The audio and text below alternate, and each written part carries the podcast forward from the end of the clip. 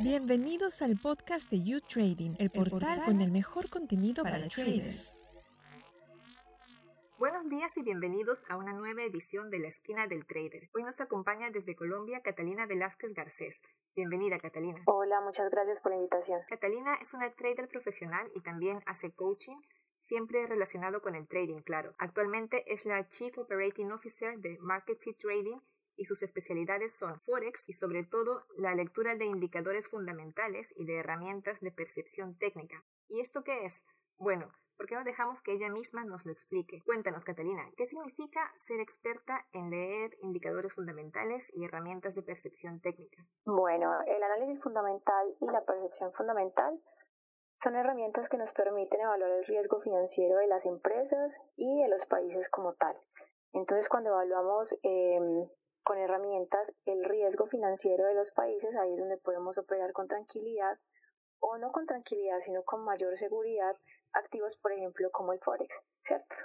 Pero cuando miramos eh, algunos indicadores que nos permiten saber cómo está el comportamiento, el funcionamiento de las empresas, ahí es cuando podemos eh, trabajar ETFs y acciones. ¿Y qué aporte nos da el análisis fundamental que no encontramos en el análisis técnico?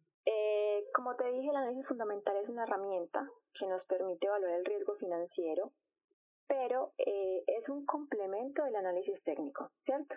Entonces, ¿cuál o es como una mancuerna, para decirlo así?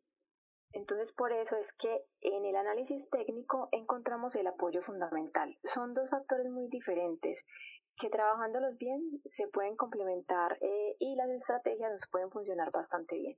Hablemos de la bolsa. ¿Cuáles son los principales indicadores a los que hay que prestar atención a la hora de analizar si invertimos o no en una empresa? Esto desde el punto de vista ¿no? de un análisis fundamental. Bueno, los indicadores principales que podemos analizar en una empresa sería el indicador de rentabilidad, que este nos mide la manera en que los empresarios se preocupan y por qué se preocupan.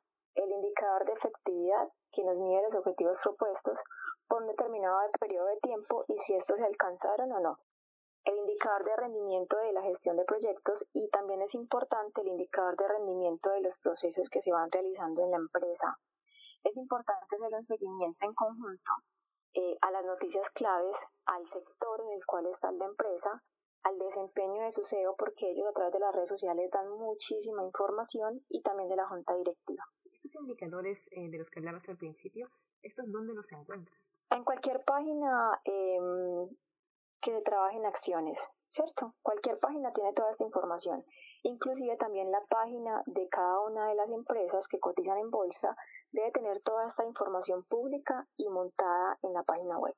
Viendo el valor de estos indicadores, ¿cómo valoras si es bueno o no es bueno? Nosotros eh, en Marketing Trading trabajamos desde la percepción fundamental, ¿cierto? No desde el análisis fundamental convencional. Entonces, más que mirar el valor, es mirar si la empresa está creando valor.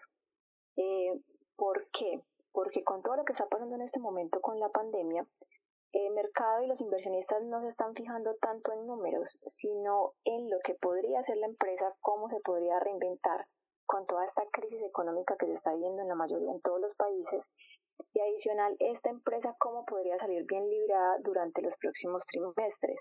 Entonces, más que un dato concreto en sí, es como la percepción que se tiene desde el punto de vista del inversionista del crecimiento de la empresa.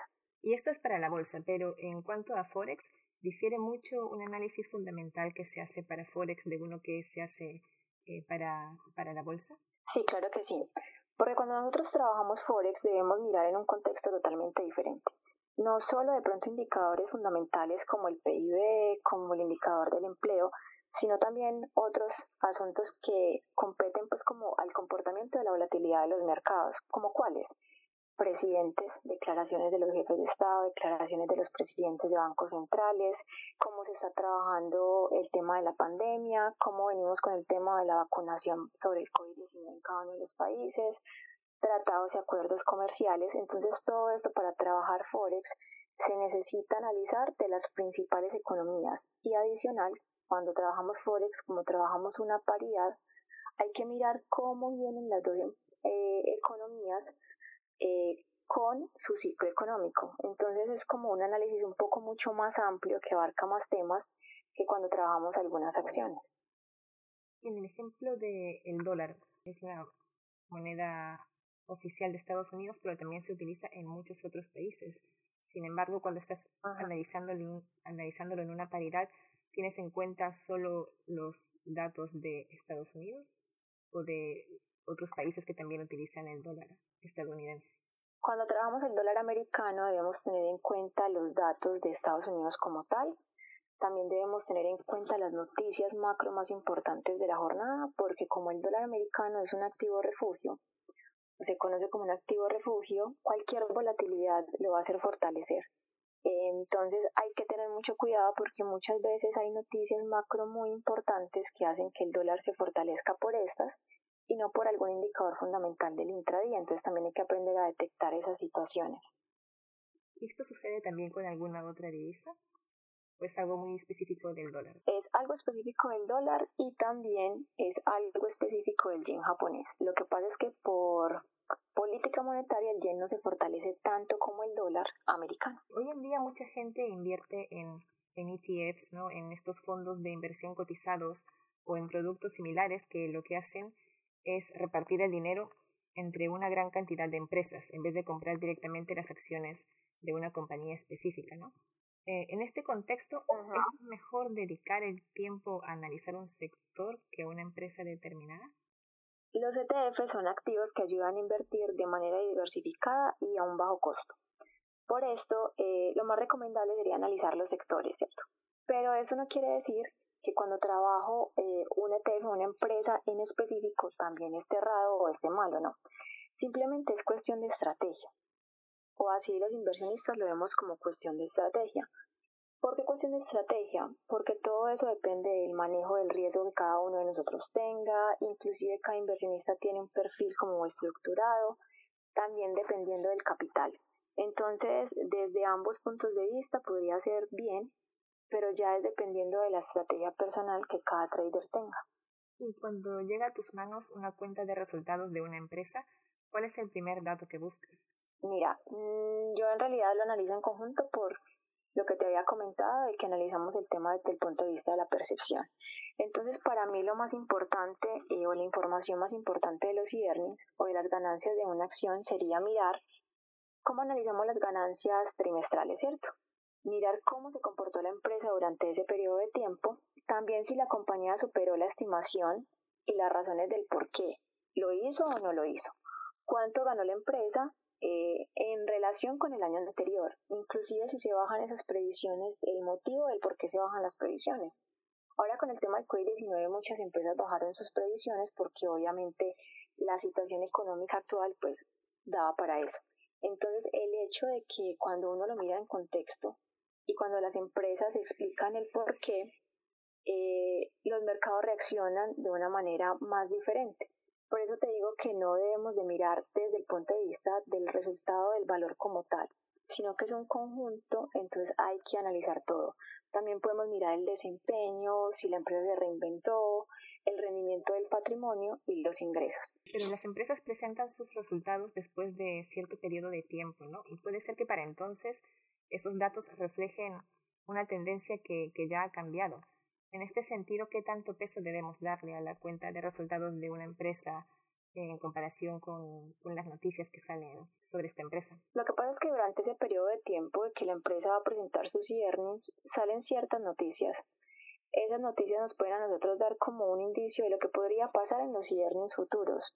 Entonces ya uno podría comenzar a tomar posiciones inclusive adelantadas cuando salen los earnings, en este momento, en la actualidad, con lo que estamos viviendo, es muy difícil decir que el mercado va por descontada la noticia, porque se dan pues muchos sucesos. Pero eh, en otras ocasiones, el mercado de pronto viene tan extendido o a favor de una tendencia dominante que ya sí realiza un movimiento más corto, pero igual se ve reflejado aunque sea en una pequeña cantidad en el mercado hace poco lo comentabas, pero bueno, estamos viviendo tiempos extraordinarios, ¿no? Y, la mayoría de países tuvo en 2020 un crecimiento negativo del Producto Bruto Interno debido a la pandemia. Tenemos también tasas de interés muy bajas. ¿Cómo ha afectado todo esto el trabajo de quienes hacen análisis fundamentales como tú? ¿Siguen siendo válidas las estrategias que se usan en tiempos normales? Bueno, en el caso de los analistas fundamentales convencionales, las estrategias normales no les sirven de mucho, porque ellos se basan más que todo en los datos estadísticos, ¿cierto? En el caso de nosotros en Markets y Trading, en el tema de la pandemia, nos ha ayudado a mantenernos y los traders que estudian con nosotros eh, aprenden desde el entrenamiento, analizarlo desde los dos puntos de vista, sea desde análisis normal o desde la percepción. Entonces, con lo que está pasando en la actualidad, en realidad nos ha ido bastante bien. Primero, porque el mercado es bidireccional, entonces sea en largo o en corto podemos ganar. Y adicional, nos tenemos que adaptar al comportamiento del mercado. Entonces, desde el año anterior que se estaba viendo inclusive desde enero, antecitos de enero, toda la volatilidad que se estaba dando con los fundamentales, comenzamos a reformar, por decirlo así, las estrategias para poder adaptarnos a todo lo que se está viviendo y poder generar una buena rentabilidad. Y volvamos a Forex un momento, porque me gustaría que nos hablaras sobre estrategias. Eh, ¿Cuáles son las estrategias más simples o más básicas que un novato debe conocer antes de comenzar a operar en Forex? Bueno, en las redes sociales hay mucha información, ¿cierto? Eh, mucha gente acude, por ejemplo, a YouTube para ver videos. Eh, mi recomendación sería de pronto que buscaran una academia de trading lo más rápido posible. Eh, esa sería la mejor estrategia, en realidad. Eh, también comenzar a leer, a leer mucho, a enterarse de qué es lo que pasa en los mercados, cuáles son los personajes importantes de cada uno de los países que se trabajan, más que de pronto mirar libros y estudiar economía como tal, yo creo que de la teoría a la práctica hay un paso muy grande. Y en realidad la práctica es lo que nos hace a nosotros todos los días más consistentes y nos mantiene actualizados y nos permite adaptarnos al cambio. Cuando yo me rijo a ciertas estrategias, si la estrategia no me funciona o si una persona al inicio no se adapta bien a una estrategia, eh, no es que esa persona no sea buena para los mercados, simplemente la estrategia puede ser la que no esté funcionando en el momento, por varias razones, por ejemplo, como el tema del COVID-19, como lo que estábamos trabajando el año anterior con la volatilidad con Donald Trump y China, son muchos factores. Entonces, por eso es importante adquirir conocimiento, saber interpretar las noticias. Para mí esa es la mejor estrategia. Y a eso le podemos adaptar ya los niveles técnicos, inclusive trabajando la acción de precios, simplemente con eso podría uno ser rentable en el trading. Muchas gracias por habernos acompañado hoy, Catalina. Ha sido un gusto tenerte. Muchas gracias por la invitación.